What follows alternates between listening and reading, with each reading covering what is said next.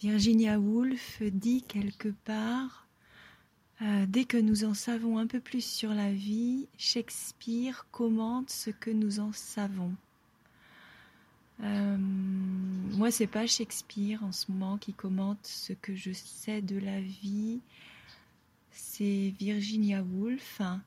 C'est Virginia Woolf qui non seulement commente, mais euh, comprend mieux que moi ce qui se passe en moi. Et euh, surtout ce roman qui s'appelle Orlando, qui est une biographie fictive. Orlando est un homme qui naît à l'époque élisabéthaine, euh, à qui il arrive euh, plusieurs aventures, qui devient ambassadeur en Turquie, qui connaît plusieurs histoires d'amour déçues et qui, toute sa vie, écrit de la poésie, sans succès, sans reconnaissance sociale.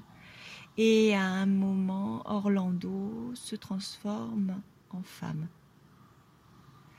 Et donc il vit à différentes époques jusqu'à l'époque contemporaine de l'écriture, c'est-à-dire dans les années 1930.